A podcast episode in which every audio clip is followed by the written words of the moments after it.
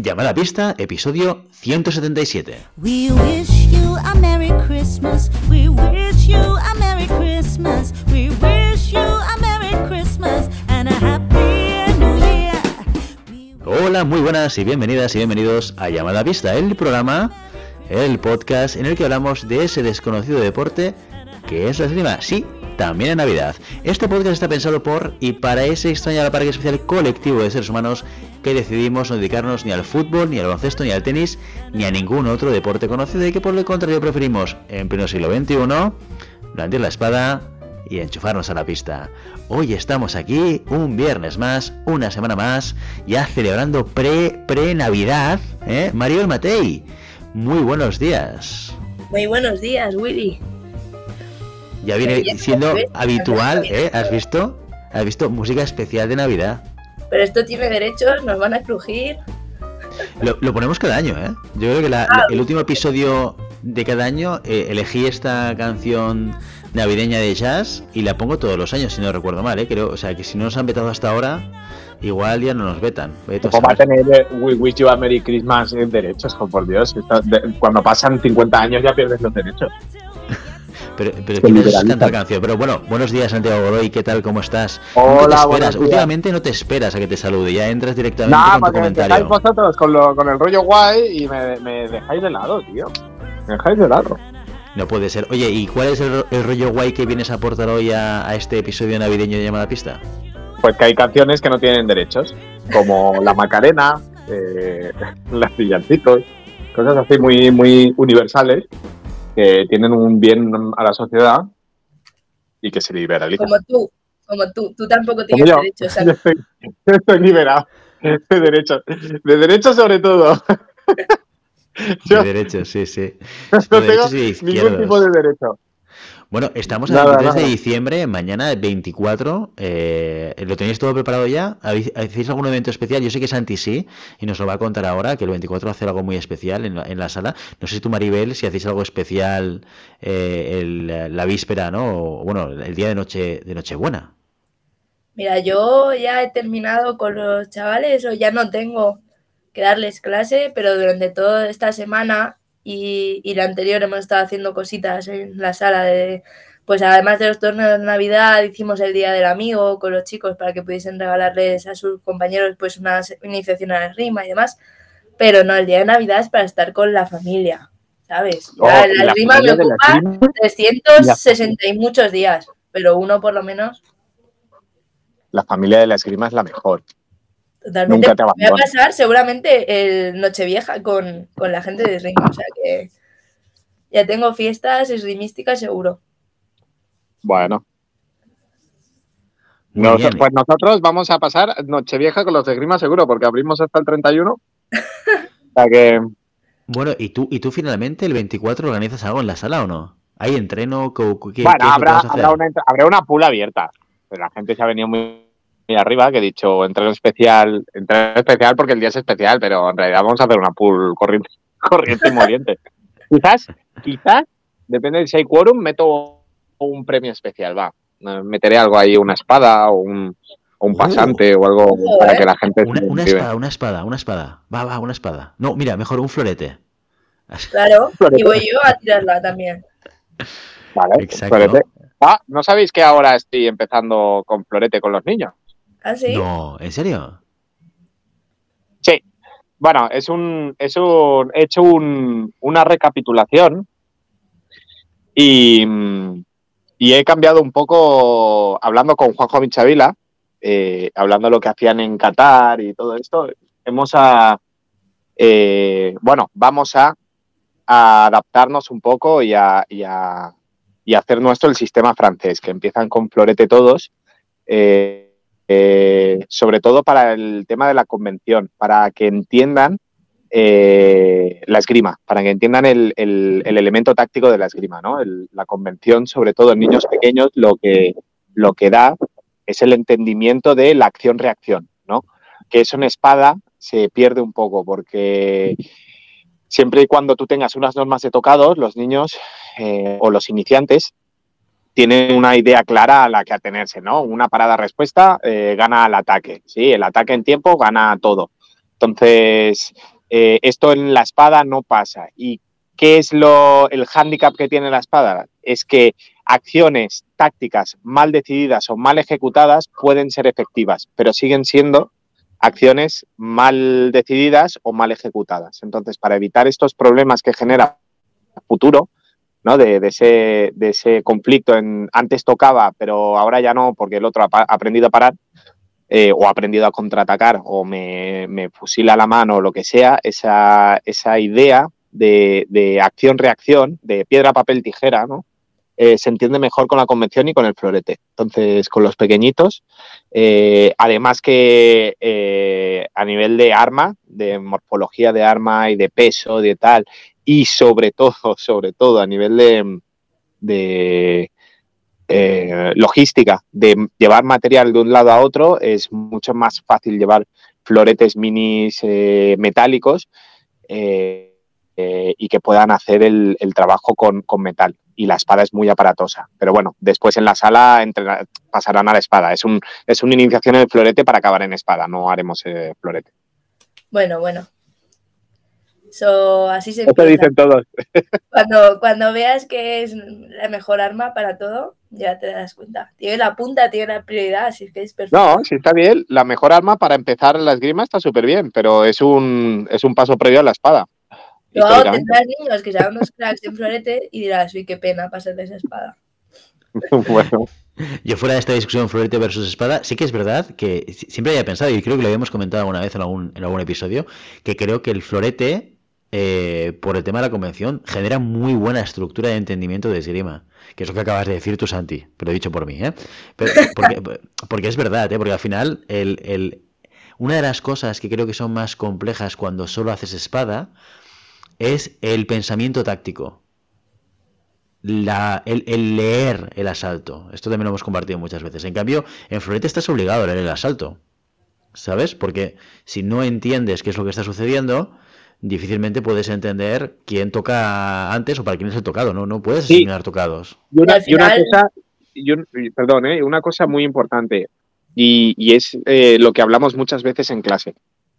En espada, lo que tenemos que aprender es acotar las decisiones. ¿Por qué? Porque en un arma en, el, en, en la que se vale todo, cuanto más eh, abanico de posibilidades tienes, más dudas. Por lo tanto, cuanto más sabes o cuanto más puedes decidir, más tardarás en tomar una decisión y por lo tanto más tarde llegará. Además de no, no dominar nunca eh, la acción como tal. Entonces, cuando tú aprendes la convención, tienes que empezar a dominar el ataque, bien hecho, bien ejecutado, eh, en tiempo, en distancia y en, el movimiento mecánico, y la parada. Eh, y eso en espada, si te fijas, es muy fácil que los niños trampeen o que el niño grande estire el brazo y, y gane. Entonces, eh, ¿qué pasa? Eso genera en un momento dado que se acomoden, se acomoden y que no haya un proceso de aprendizaje o de, o de, o de interiorización de la táctica. ¿Por qué? Porque yo puedo tocar de manera equívoca. Es que puedo tocar de manera equívoca, con una decisión mala. Cosa que en el florete y en el sable, las armas de convención, no se puede, porque hay una normativa. Entonces, eh, partiendo de la base que la decisión táctica es lo que gana todo, es más fácil entenderlo cuando es súper acotado. Ya os digo, yo, yo lo, lo enseño con el piedra, papel, tijera. Eh, la rueda táctica es un piedra, papel, tijera. Yo tengo que anticipar lo que va a sacar el otro para poder decidir de manera correcta. Si el otro va a sacar piedra, pues yo tengo que sacar papel. Entonces, en vez de llamarlo piedra, papel, tijera, es fondo para dar respuesta, finta y pase. Y contraataque. Entonces, esa cierras esa idea y no quiere decir que no puedan hacer otras cosas, pero al menos la idea básica, el, el, el núcleo de, de, la idea la tienen clara y pueden, pueden trabajar sobre ello. Ya fuera de mejor, peor, que al final es broma, ¿sabes? La gente que me escucha ya sabe que, que a todos nos encantan las tres armas, pero sí es verdad que, que, yo lo digo, ¿no? Un buen floretista, y no quiero decir un buen floretista que haga resultados, sino un buen floretista que entienda la convención, entienda el florete, le es mucho más fácil pasar de arma tanto a sable como a espada que de sable a espada o de espada a incluso a florete. Porque a pesar de que tienen sus similitudes, pues eh, el florete te da muchas cosas. Y, mm, a mí me parece una buena arma para iniciación. Obviamente, yo la enseño, no soy iniciación, pero que sé que a lo mejor hay chavales que no, no hacen competición, que no se quieren súper especializar y que a lo mejor más adelante quieren probar otra arma y van a poder probarla y van a poder eh, cogerla enseguida, ¿no? Porque es verdad que hay cosas que tienes que acostumbrarte, pues posiciones de la mano y demás, pero la estructura que tienes te va a servir para el resto de armas. Entonces, bueno, yo aquí hago un llamamiento para que los padres, madres apunten a sus hijos a florete, luego ya lo que ellos quieran. Primero a florete y preferiblemente en Majadahonda. Y, y- y empezaba diciendo Maribel que ya sabéis que es broma lo del florete y la espada y la discusión entre ellas, pero al final, fíjate, ll- llamada a la acción, ha hecho un CTA clarísimo en Obviamente. pro, en pro del florete. ¿eh? No, pero Bueno, no está mal, ¿eh? Yo también, yo estoy de acuerdo con, con Matei. O sea, yo después de, de, todas estas discusiones de qué arma es mejor, indudablemente el florete es el mejor arma para empezar y por eso se creó. O sea, es, es, eh, no, no pueden estar equivocados prácticamente todas las eh, grandes escuelas europeas que empiezan con florete. Eh, ejemplo de la escuela italiana y la escuela francesa que empiezan con florete y después los mejores de florete los pasan a espada. Ahí es el, el detalle, la clave. Bueno, pues no sé si será el ambiente de Navidad, pero por una vez estáis de acuerdo en algo, chicos. Esto, esto está bien. Yo pensaba que íbamos a cerrar el, el año con Fantasma de algún Navidades tipo de- futuras, ¿eh? Exacto, exacto. Esto es muy bonito. Bueno, estamos en periodo navideño, periodo de regalos, y ya sabéis que hay un regalo que no puede faltar debajo de cualquier árbol de Navidad. Santiago Godoy, explícanos qué debe comprar cualquier padre o madre que realmente quiera en el fondo de su corazón a su hijo o a su hija esgrimista. El póster de los nepitos. No, hombre, unos NEPs, una bolsa de NEPs o una suscripción anual de NEPs eh, para que nunca falte ese preciado regalo de los cielos traído de la mano de, de Ricardo Arderas, como aquel titán que robó el fuego. Ricardo Arderas ro- robó la idea de los NEPs a los dioses y nos las trajo al mundo terrenal. Claro, si, os pensáis o estáis pensando en algún regalo, estos los que vamos a última hora, que siempre, siempre somos muchos más de los que nos gusta reconocer, ¿eh? que nos falta algún regalito o tal, la bolsa de NEPS es un, es un complemento adicional que, que es útil, que esto es muy importante, que sabéis que hay regalos que te lo dan y dices, ¿y ahora esto dónde lo pongo? Los, los llamados pongos, pongos. ¿no? Creo que se llaman los Los pongos, pongos. ¿no? ¿Y esto dónde lo pongo? ¿no? ¿Cómo lo hago desaparecer? Los NEPs sabéis que van a ser útiles, tornillos que aseguran tu punta tanto de espada como de florete durante toda una competición, evidentemente un asalto y a lo mejor toda una temporada, como nos acompañan los NEPs como patrocinador durante toda la temporada, esta temporada número 5, la 4, la 3, bueno, ya, ya son uno más. Si es que, porque, porque no quiere venir el señor NEP a, a- a convertir un trío en un cuarteto, que si no estaría aquí presente. Pero también otro regalo... Willy, ojo, espera, espera, Willy. Igual, ch, y- y freno, freno. Hablando, Di, di, di, hablando digo, de los pongo, hablando de los pongo, eh, los NEPs mm, eh, comparten algo con los pongo. Es que nunca van a desaparecer de tu punta. ¡Guau! ¡Guau, tío! No, es que, es que las clavo me salen solas, ¿eh? Está, está bien que te autoalimentes, ¿eh? Es que no me lo hacéis vosotros. Yo me- he aprendido desde hace mucho tiempo la interrupción que a, darme autobesitos. Estoy con Maribel. Yo esperaba algo muchísimo mejor, así que nos has dejado un poco así en ascuas. Pero bueno, eh, vamos a contar qué otro tipo de regalo se puede hacer, porque esto también se puede regalar. A veces no, no lo tenemos en cuenta, pero sí que se puede regalar. Maribel Matei, eh, ¿qué puede regalar, por ejemplo, un oyente a otro oyente para el año que viene? o un oyente a un no oyente. Puede regalar un mecenazgo pues a llamada pista para aportar este- económicamente este programa y además que algún compañero o compañera de la sala pues se inicie en esta, en esta gran familia que son los llamadapisteros y llamadapisteras. ¿Qué te llevas si te regalan o si te haces mecenas también Navidad? Pues el primer programa en el que eres mecenas te mencionamos con nombres y apellidos. Además, si nos mandan un audio, te lo publicamos, lo comentamos con dudas, preguntas, cuestiones que quieras comentarnos. Y también, además, si estás por Madrid y yo no tengo la gripe horrorosa que tengo, te invito a una cerveza, tanto en Navidad como... Hay, para eso no hay fiestas. O sea, yo cierro la sala, pero la cerveza siempre está abierta. Pues ya lo sabéis, es un regalo muy completito. ¿eh? O sea, apoyar este programa y además, fíjate todo lo que está alrededor, que son, son esto, esto es, esto es como un Kinder sorpresa, que no solamente es un chocolate, sino que hay un regalo y una sorpresa al mismo tiempo, es todo incluido. Pero bueno, vamos con el contenido del día de hoy, llevamos un cuarto de hora, bueno, es día de Navidad, no nos vamos a poner hoy en plan quisquillosos, ¿eh? Podríamos hacer incluso un día de no hablar de esgrima y hablar de cualquier otra cosa, pero no, porque hoy hay un contenido muy interesante y antes del contenido, por descontado, toca hablar de actualidad y tocan las noticias de la semana.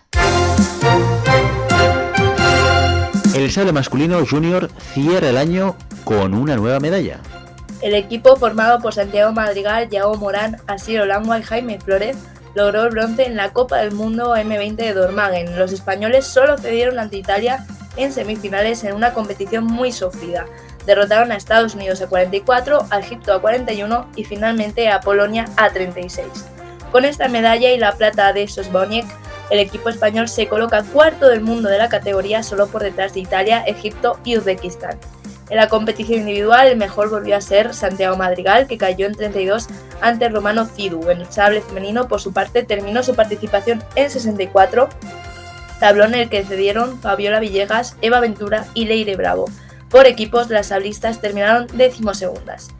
También hubo Copa del Mundo Junior en Burgos, esta vez de espada femenina. En casa, España también chocó con el cuadro de 64. Las espadistas mejor clasificadas, Elena Linares, Martina Torrego y Silvia Gómez, finalizaron entre las 50 primeras de una competición que terminó llevándose la estadounidense Joyce. Por equipos, el oro fue para Francia, la plata para Polonia y el bronce para Israel, mientras que el cuarteto formado por Silvia Gómez, Elena Linares, Nicole Alexandru y Martina Torrego terminó noveno. La categoría junior cierra el año internacional y también abrirá el 2023. Con los Reyes Magos llegará la Copa del Mundo de Udine de florete y espada y la de Budapest de sable.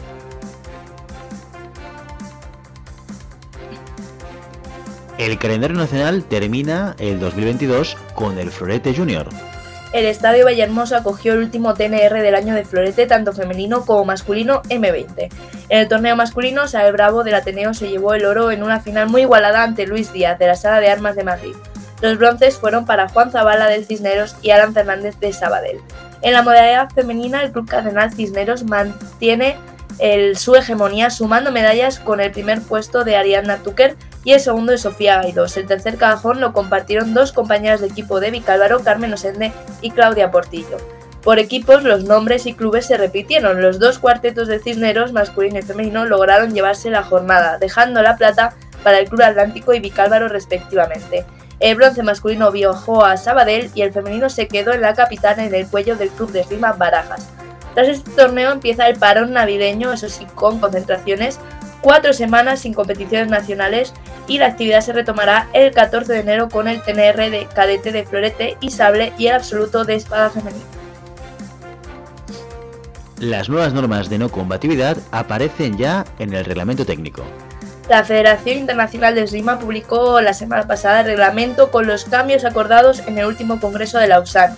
Los que más expectación estaban levantando eran los relativos a la no combatividad, con muchos rumores circulando que se disipan con la actualización de la norma. El primer cambio que, que da esta nueva norma es el de las sanciones. La nueva no combatividad se saldará con una amarilla P, una roja P y una negra P, eliminando así una de las rojas y endureciendo el castigo por no lograr un tocado válido o no en un minuto. También varía quién recibe la sanción. Antes solo quien iba perdiendo recibía las tarjetas, mientras que ahora la amarilla y la roja serán para ambos tiradores. La tarjeta negra se mantiene como está, es decir, se enseñará a quien vaya por detrás en el marcador o en el caso de que haya igualdad a ambos y ganará quien tenga mejor ranking de partida en la competición. Esto afecta de forma un poquito diferente a los equipos. Antes la tarjeta negra solo se mostraba al tirador en pista, por lo que el equipo podía sustituirle en caso de reserva. Según lo escrito, ahora la nueva norma, el, equipo quedará directamente eliminado al recibir la tarjeta negra.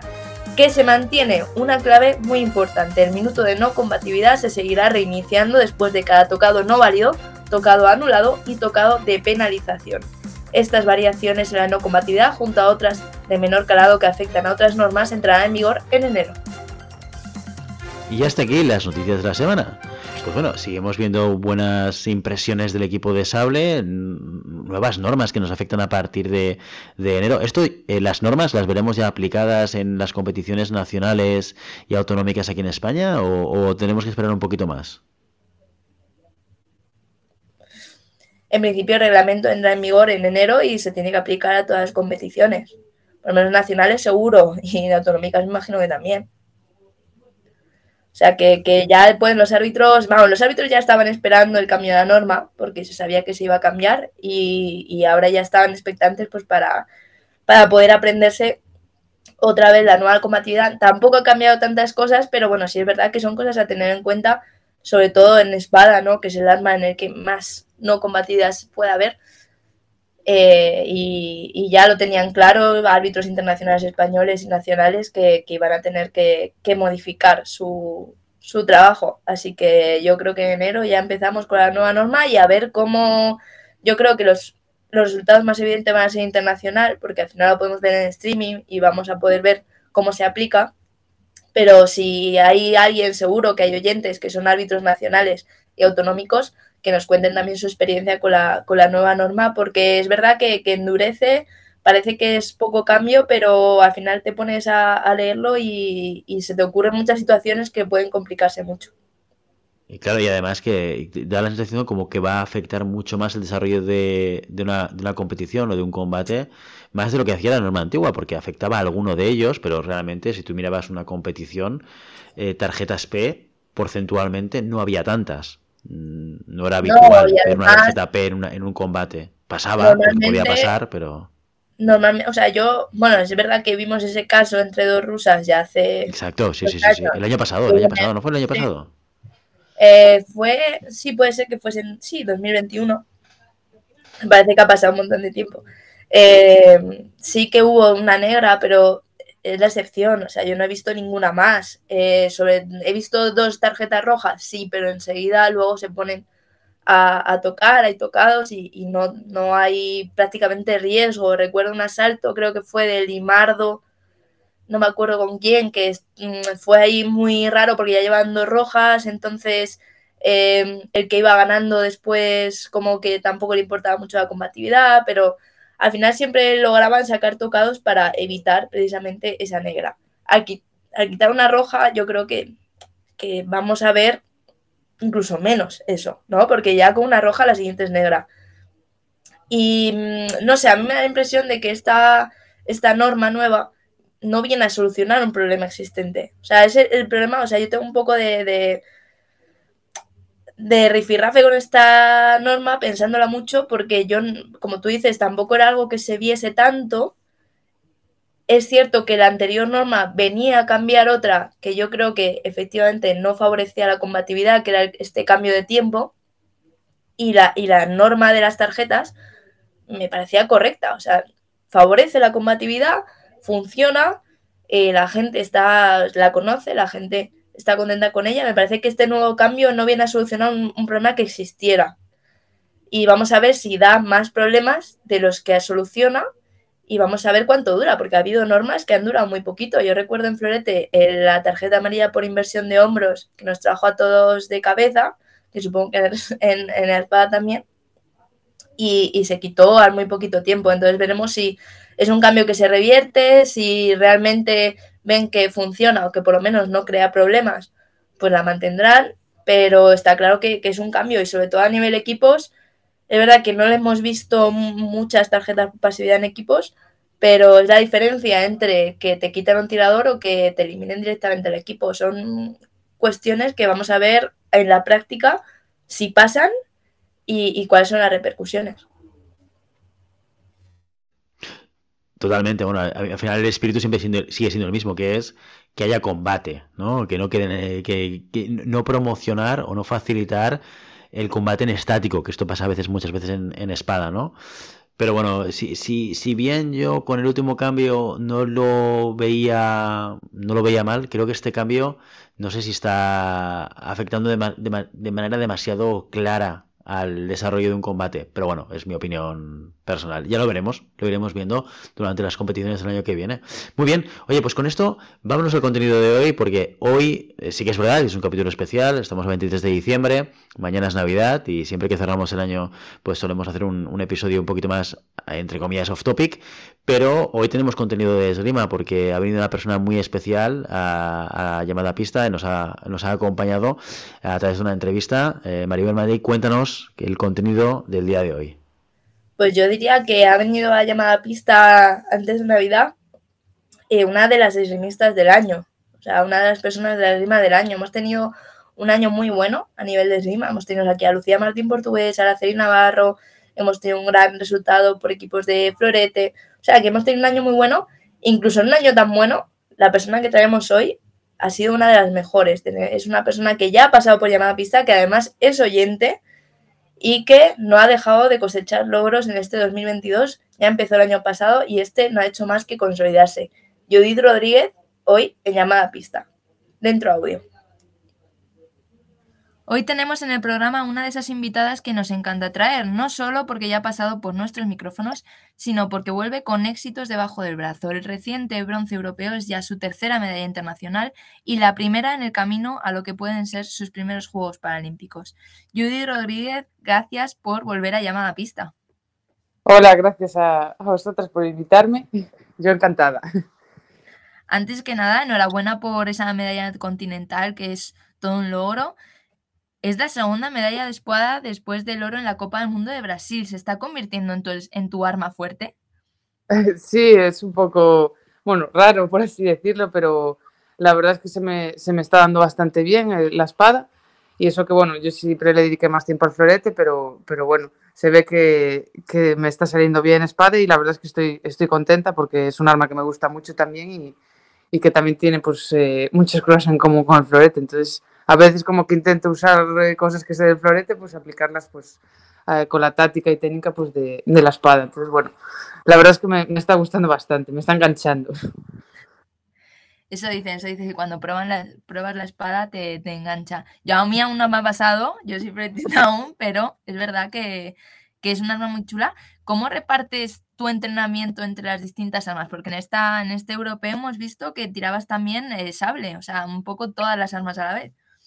Eh, sí, eh, a ver, normalmente eh, bueno, entrenamos de lunes a viernes y normalmente hago florete solamente. Y si veo que pues cuando ten, tenemos cercana, pues en un par de días pues me dedico a, a tirar asaltos en el club de espada y, y también a visualizar vídeos de, de, las contrincantes de espada. Pero la verdad es que sable eh, muy poquito lo he tocado.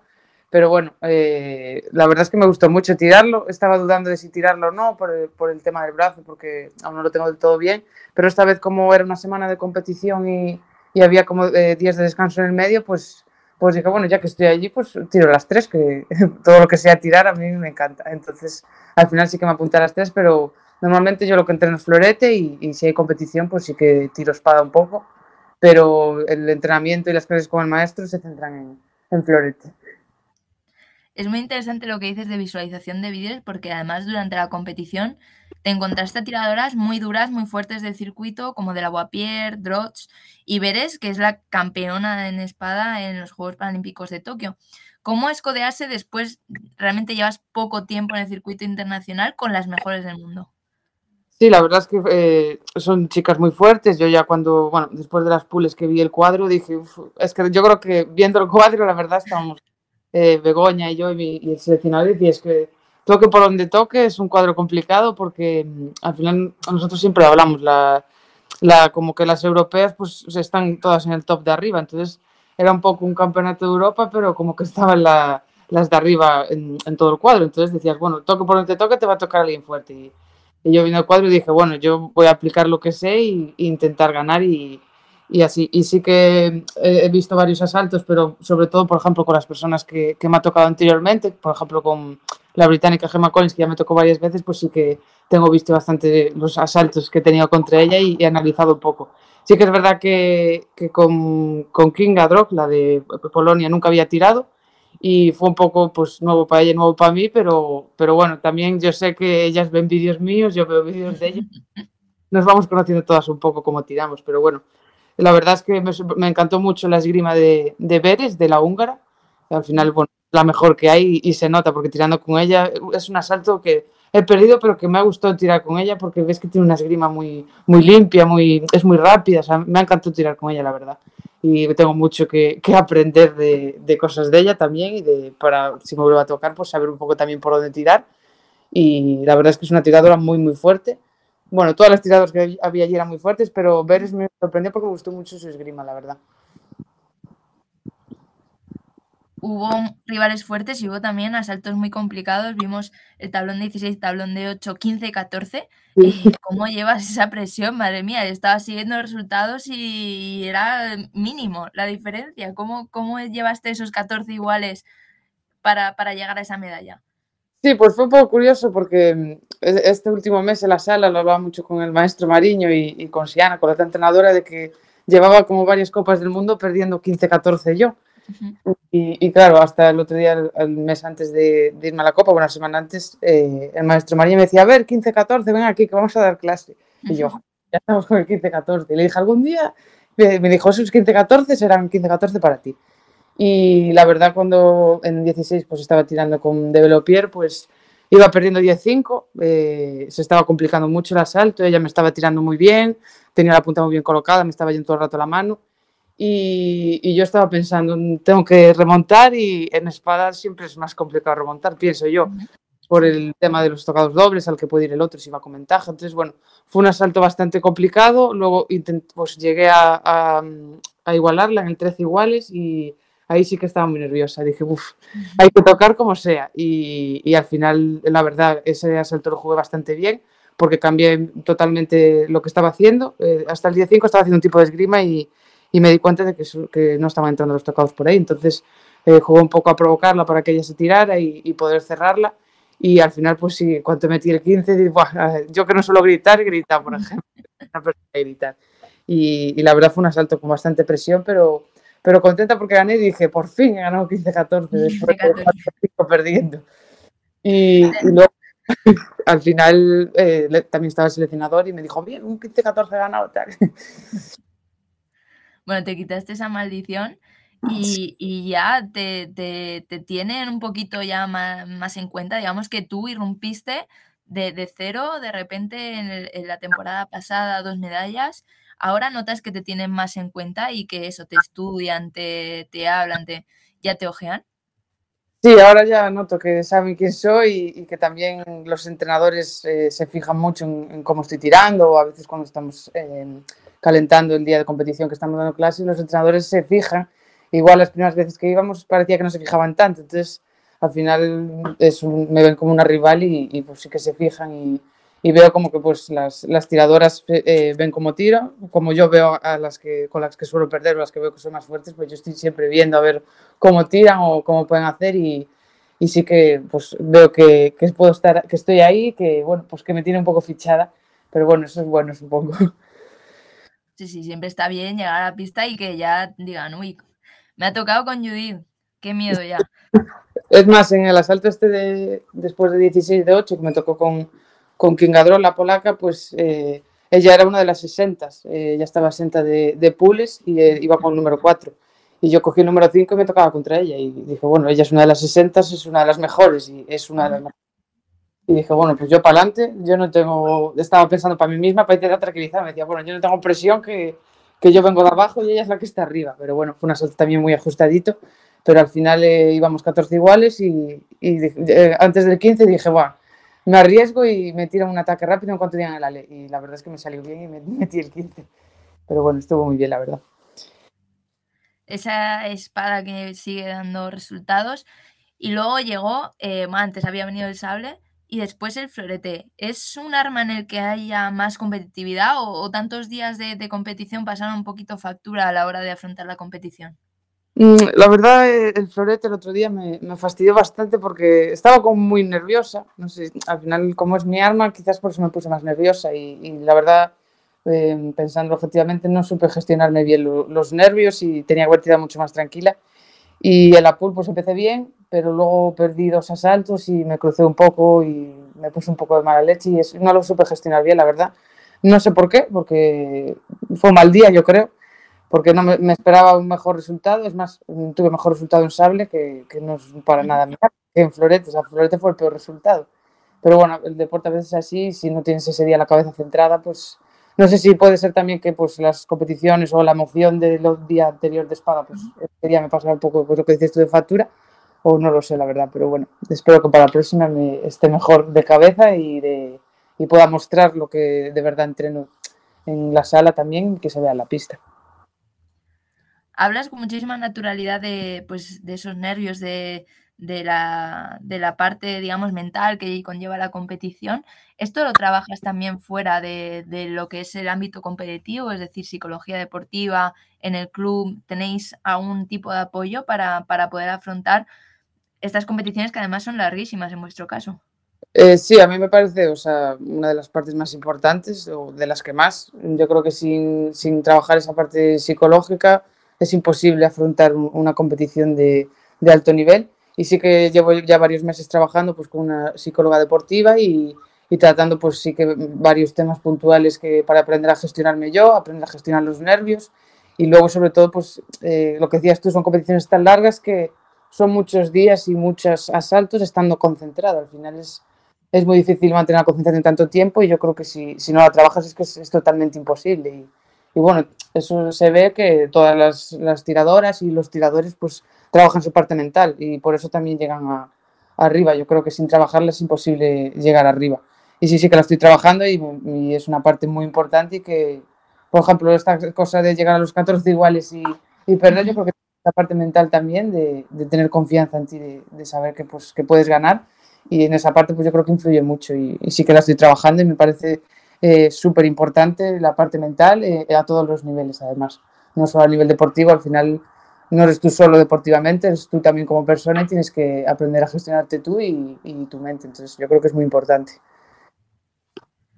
Bueno, aquí hay un, un pequeño, como, como se suele decir, un elefante en la habitación, que es ese camino hacia a los Juegos de París, teniendo en cuenta que es verdad que siempre nos decís, todos deportistas, todos tiradores que pasáis por aquí, ¿no? Hay que ir eh, paso por paso, es un camino muy largo, pero al final este europeo era una de las competiciones de clasificación para esos juegos. Eh, con nueve pruebas aún por delante, ¿cómo planteáis tú y tu equipo de trabajo el camino hacia, hacia ese París 2024?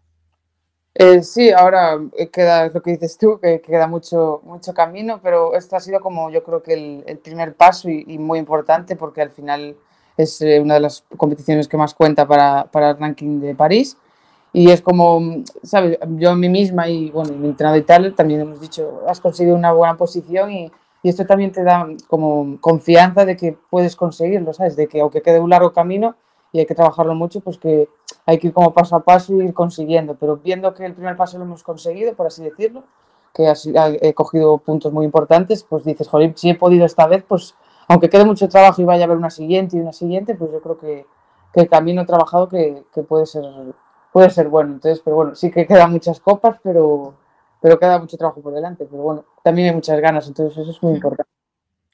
No sé si en estos primeros pasos ya habéis planificado un poco eh, cómo va a ser ese camino, ¿no? Eh, se tirarán todas las pruebas, se priorizará, eh, qué armas eh, se van a tirar, si se van a tirar todas o no. Eh, ¿Cómo es tu planteamiento a nivel práctico? Sí, eh, hablando con mi maestro, bueno, voy a intentar ir a, a, todas las copas del mundo porque al final son lo que decías tú, quedan como nueve o diez copas y van a puntuar pues cinco copas del mundo, el mundial y el europeo. Entonces yo voy a intentar ir a, a todas las copas posibles porque al final son oportunidades que tienes para, para ir consiguiendo los puntos. Y luego ya he hablado con mi, con mi maestro de centrarme solo en el florete y la espada. Y me dijo que, bueno, hablándolo con él, que si voy a una Copa del Mundo y el último día, por ejemplo, el sable y me apetece tirarlo, pues que lo tire.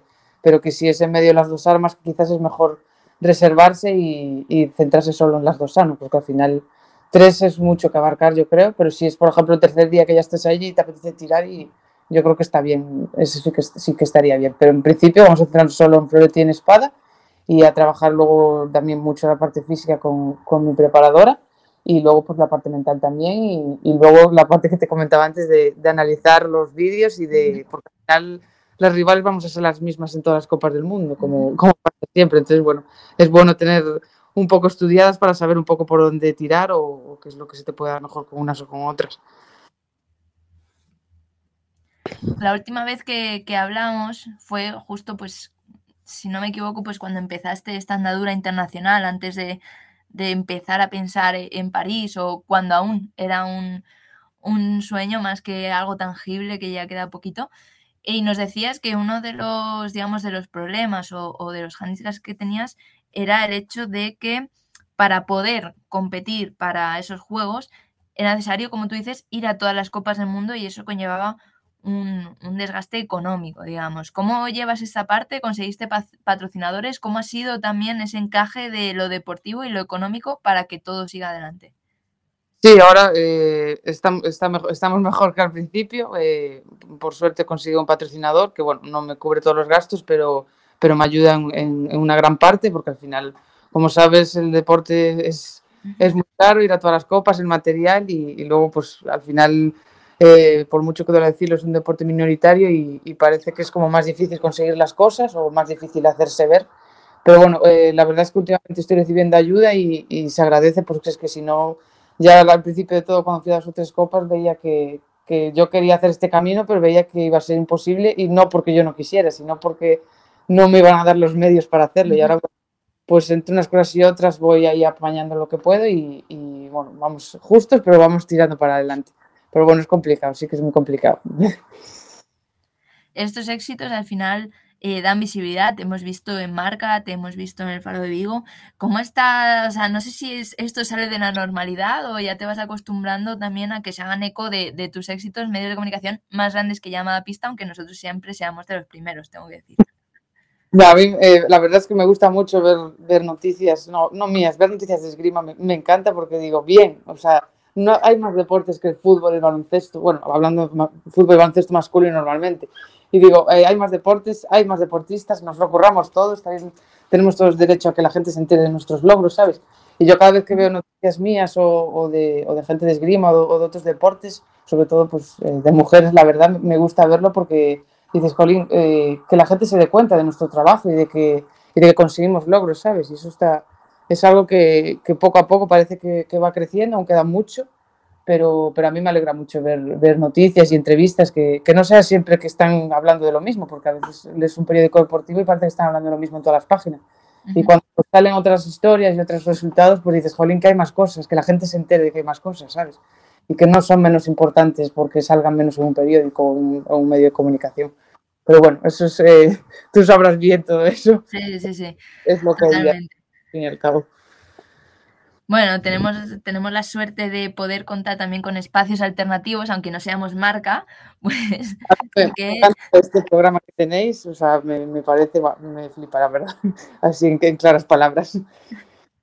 Me alegro, me alegro. Y pues por, como, como parte también de, de, de lo que es la especialización, pues sabemos cosas que a lo mejor otros medios no saben, como es que te has colocado séptima del ranking preolímpico en espada A, según la, la sociedad, la IWAS Fencing, y Mm. teniendo en cuenta un poco que también queremos hacer eh, apología de, de este deporte, de la esgrima en silla de ruedas, para que la gente que hace esgrima y que no lo sabe pueda seguir este proceso paralímpico, porque al final es muy emocionante, ¿no? Lo, lo hemos seguido en la esgrima de pie, lo hemos seguido eh, también eh, durante, lo seguiremos también durante el año que viene, pero explícanos un poco, porque claro, tú me pasabas los criterios de clasificación paralímpica y es un caos, o sea, es una locura. Sí. No sé si nos puedes contar un poquito qué significa estar séptima del ranking, si estás dentro, si estás fuera, o qué tienes, qué tienes que hacer.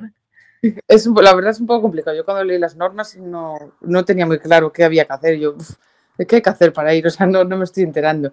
Y bueno, la verdad es que es, es muy complicado el proceso de clasificación. Ya en la, anterior eh, Paralimpiada que yo había visto para comparar cómo era antes, pues la han cambiado un poco porque tú antes, yo creo que te lo había comentado, no sé si lo comenté la primera vez que hablamos, que había como un ranking combinado de las dos armas y tal. Eso ahora por ejemplo, ya no, ya no existe. Tú vas por un arma o por otra o te puedes clasificar en dos si, si, si es posible.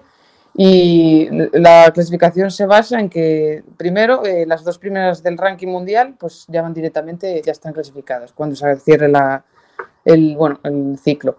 Y luego eh, iría la mejor de, de, cada continente si su equipo no está clasificado. Eso es un poco como una esgrima de pie, me parece. Uh -huh. eh, o un poco en contra y a favor, depende si tienes equipo o no. de que tu equipo esté clasificado, ¿no? Entonces, por ejemplo, iría las dos primeras de ranking y luego la mejor de cada continente. Si, por ejemplo, yo qué sé, yo estoy en el ranking de 7 y, por ejemplo, la 3 o la 4 es una húngara y la húngara ya tiene su equipo clasificado, pues pasarían a la siguiente. Entonces, igual estaría yo. Entonces, va un poco por ese, por ese baremo. Y luego también, pues, el, eh, el país anfitrión pues también tiene derecho a dos invitaciones. Es un poco complicado, la verdad. O sea, si te digo que no lo tengo 100% yo creo, y mira que lo he estado leyendo, pero yo por lo que he leído y he visto, pues ahí yo creo que hay que estar entre las 6, 7 primeras del ranking y intentar ser la mejor de, tu continente o la segunda mejor en este caso para poder ir. Entonces yo creo que está ahí la cosa, ser la primera o la segunda de tu continente. Bueno, quedan, eh, como hemos dicho antes, un montón de tiempo. Termina el ranking pues aproximadamente dentro de un año, el 12 de, de, de enero de 2023. Bueno, no, perdón, el, un, el 1 de diciembre de 2023 termina este, este ranking. Eh, que, teniendo en cuenta tu recorrido, ¿qué esperas repetir en el futuro y qué tienes que cambiar de cara al futuro?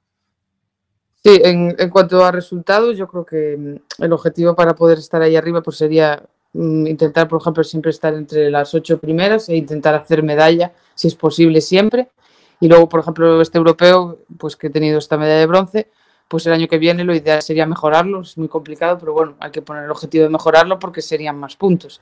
Y luego eh, una competición muy, muy importante que va a ser va a ser el Mundial, porque cuenta más que, que una Copa del Mundo y ahí pues lo ideal la verdad sería estar entre las de arriba, pero bueno, hay que trabajarlo mucho y luego también pues además de ir a las Copas del Mundo voy a intentar ir también a un, a un par de Copas del Mundo satélite que no puntúan tanto, pero también te puntúan. Y de las cuatro que hay en el calendario pues te pueden puntuar dos, me parece. Entonces lo ideal sería también hacer un buen resultado en esos y ir sumando los poquitos puntos, pero intentar mantenerse siempre entre las primeras de arriba. Entonces bueno, queda camino, pero bueno, también quedan muchos viajes y también son experiencias al final. Y, y eso está guay. Totalmente. Y algo que, que, cambiaría, más allá de esos 15, 14 que, que a veces son malditos, eh, de, de, lo que has aprendido desde que te entrevistamos, que ya, ya tienes una, un bagaje internacional mucho más grande, no solo en cuanto a éxito, sino también, como dices, en cuanto a experiencias. Pues, eh, por ejemplo, en espada, lo hablaba el otro día con, con, el maestro, que necesito más paciencia. No, me, me falta paciencia en espada me quiero tirar demasiado a la piscina, por así decirlo, y a veces hay que tener un poco más de paciencia. Pero a veces porque me sale la vena de florete, de mucho atacar, más hierro, no sé qué, y no, calma, ¿sabes? Hay que, hay que ver, y en, en, espada sí que me falta paciencia, porque a veces no la tengo. Y, y en florete, pues un poco ajustar también la manera de tirar que tienen las otras tiradoras. Yo sé que tengo una esgrima distinta porque una esgrima de a pie, y es más, eh, fuera me lo tienen dicho muchos entrenadores, que tienes una esgrima un poco más distinta que las demás. Ellas, que al venir de esgrima a pie, pues haces otro tipo de esgrima. Y, y ahora como que estoy intentando pues adaptar esa esgrima a, a ellas, porque ellas, por ejemplo, van mucho a, al fallo de la otra, van mucho a la remis, y, y igual no busco tanto eso, igual pues debería también cambiar un poco quizás mi planteamiento. Y, y luego otra cosa que estoy trabajando y que, que tengo que mejorar es mis desplazamientos en silla, sobre todo al irme hacia atrás. Tengo que mejorar un poco hacia atrás, pero bueno, yo creo que eso con, con trabajo y, trabajándolo, pues yo creo que va, va, a salir. Y es algo que sí que tengo que cambiar, pero bueno, y poco a poco. Bueno, cambios súper realistas, súper alcanzables. Te hemos visto crecer muchísimo en este tiempo que te hemos estado siguiendo desde que te entrevistamos y esperamos que se repitan esos resultados y que también se repita tu paso por nuestro programa, porque te queremos ver en lo alto de europeo, mundial, todas las copas del mundo, vamos a estar ahí siguiéndote. Yo encantada de, de, hablar con vosotras, me encanta además. Eh, es más, se me ha pasado volando este tiempo, me, me, me, gusta mucho, la verdad. Pues muchísimas gracias, Judith, y mucha suerte en, en las próximas competiciones y esperamos verte en la pista y en llamada pista otra vez. Muchas gracias.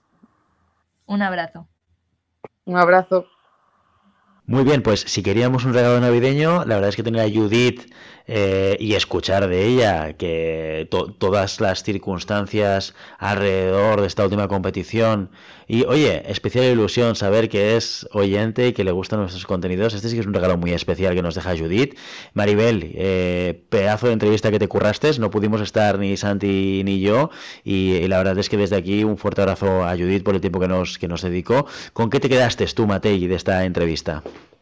Pues a mí ya es la segunda, no, es la tercera vez que entrevisto a Judith, dos veces para el programa y otra para, para cuestiones académicas. Y me gusta siempre hablar con Judith porque lo tiene todo muy claro, ¿no? Siempre cuando le preguntas cuáles son sus objetivos, eh, cuál es el camino que tiene que seguir para conseguirlos, ella lo tiene siempre súper claro, eh, incluso cambiando los objetivos, ¿no? La primera vez que le entrevistamos, pues París le parecía muy cerca, ahora está más, o sea, le parecía muy lejos, ahora está más cerca y tiene el camino bien plantado, pues voy a competir en florete, en espada y si puedo en sable, pero eso va a ser menos prioritario. Eh, tenemos que conseguir la clasificación de este modo. O sea que es una, es una tiradora, es una deportista que, aunque ha empezado hace poco, va teniendo los pasos uno por uno y encima le va saliendo genial. O sea, no paramos de, de hablar de ella, está yendo a todas las copas del mundo, de europeo, luego en 2023 sigue teniendo pruebas clasificatorias para, para París.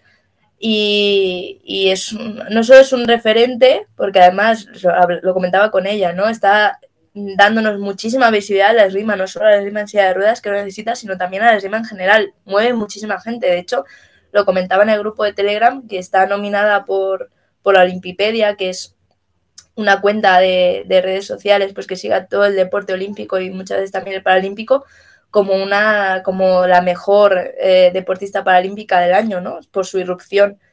Y, y, esto lo único que hace es favorecer a nuestro deporte. Ella tiene claro que ella quiere, además de sus logros personales, eh, conseguir que la gente se acerque más a la esgrima. Entonces, es para, para mí es todo un referente dentro de, de, nuestro deporte y poder darle también nuestra cuota de visibilidad dentro de la esgrima, porque muchas veces dejamos la esgrima de silla de ruedas un poquito, un poquito apartada, es una pena, pues poder dar impulso no solo a, ella, sino también al deporte, que es, eh, que es deporte paralímpico, que hemos tenido un mogollón de logros españoles y que no los conocemos, pues en ese sentido, tanto ella como persona, ella como referente, creo que en la entrevista se ve súper bien y, y, lo va a seguir siendo, porque el 2023 yo creo va a ser su año y la veremos en París seguro.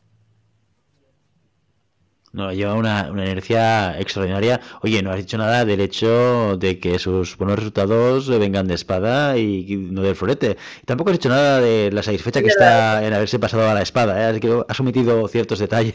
No, no se ha pasado a la espada, vamos a ver, no, no se ha pasado a la espada. Lo que pasa es que es verdad que, que es la diferencia, lo que ella dice, ¿no? De, de empezar un arma de cero eh, porque al final ella cuando, cuando empezó a competir en silla de ruedas es empezar una, una, arma de cero de ella hacer el florete de pie y cambiar al florete en silla, ¿no? Que ella tenía muy mecanizado muchas cosas que, que cambian de, de, una modalidad a otra. Pero es verdad que, bueno, yo me alegro un montón de que en espada estéis sacando tan buenos resultados y yo creo que el florete está por llegar, ¿eh? Aún ha dicho todo lo que tiene que decir en florete y ya veremos, ya veremos. Yo aún no la llamo espadista, yo no la llamo espadista. Aún. Ahí confirmas que el florete es una buena manera de empezar a espada. La mejor manera de empezar a espada. Ay, espada. confirmo que un buen floretista vale para todo. O sea, vale para todo. Eso es así. Entonces, ella era muy buena floretista de pie, muy buena floretista en silla, y eso le ha servido para, para ser buena espadista. Pero ya te digo que el, el, florete, los logros de florete, yo estoy convencida que están por llegar, porque está ahí en 16, de vez en cuando se mete en 8, o sea, es una regularidad buena. Y, y también es verdad que, que, tiene gente muy, muy fuerte en, en, florete, viendo los rankings y también documentando un poquito. Ahora tenemos que empezar a documentarnos también de, de las dimensillas, del histórico, que es un poquito más complicado, pero es verdad que en, la última, en el europeo hay gente muy fuerte en florete. Y, al final tiene que darle ahí duro, seguro que, que, lo consigue. Y por supuesto, el florete es la mejor arma para empezar el resto, pero también para seguir. No, no, y está claro una cosa que tú comentabas, que poco a poco eh, en este podcast vamos dando entrada cada vez a, más líneas de competición de la esgrima. ¿eh? Cuando al principio estábamos muy centrados en la parte internacional, aterrizamos en las competiciones absolutas nacionales y poco a poco, claro, esto también a, a base de feedback de nuestros oyentes y a base de la motivación que ya sabéis todos que tiene Maribel de recopilar datos, de enterarse, de ir al detalle y demás, que nos permite también abrir un poco esa, esa parte informativa y, y poder cubrir no solamente absolutos internacionales, sino también nacionales, también pues información de juniors, de cadetes y, oye, la silla de ruedas, pues eh, que era un espacio eh, que teníamos pendiente desde hacía mucho tiempo y que poco a poco va ocupando el, el espacio que debe tocar en un programa como, como este que se llama La Pista, especializado en, en la esgrima en todas sus eh, dimensiones, ¿no? en todas sus dinámicas. Muy bien, oye, pues espero que hayáis disfrutado de esta entrevista a, Judith, eh, que estamos seguros y convencidos de que no será la última que tengamos en esta temporada número 5, si todos siguen la misma tendencia que, que llega hasta ahora. Así que chicos, sí que os voy a pedir, oye, ¿qué esperáis del nuevo año? Porque ya llamada a pista hasta la segunda o tercera semana de enero, esto no vuelve. Así que aquí es momento de decirse felices fiestas, feliz Navidad y feliz Año Nuevo. Así que, ¿cuáles son vuestros deseos para este 2023 que empieza pues en pocos días?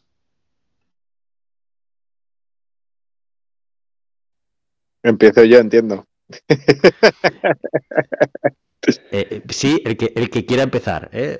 No, no, Vale. no, he querido nombrar, pero vamos, sí, sí. Santiago Godoy, por favor, cuéntanos. No, yo la verdad es que espero que el 2023 sea casi tan bueno como el 2022, que seguro que nos va a regalar muchos, muchos resultados, muchas innovaciones, muchos programas que están ahí en el tintero que yo creo que van a, van a dar mucho de qué hablar.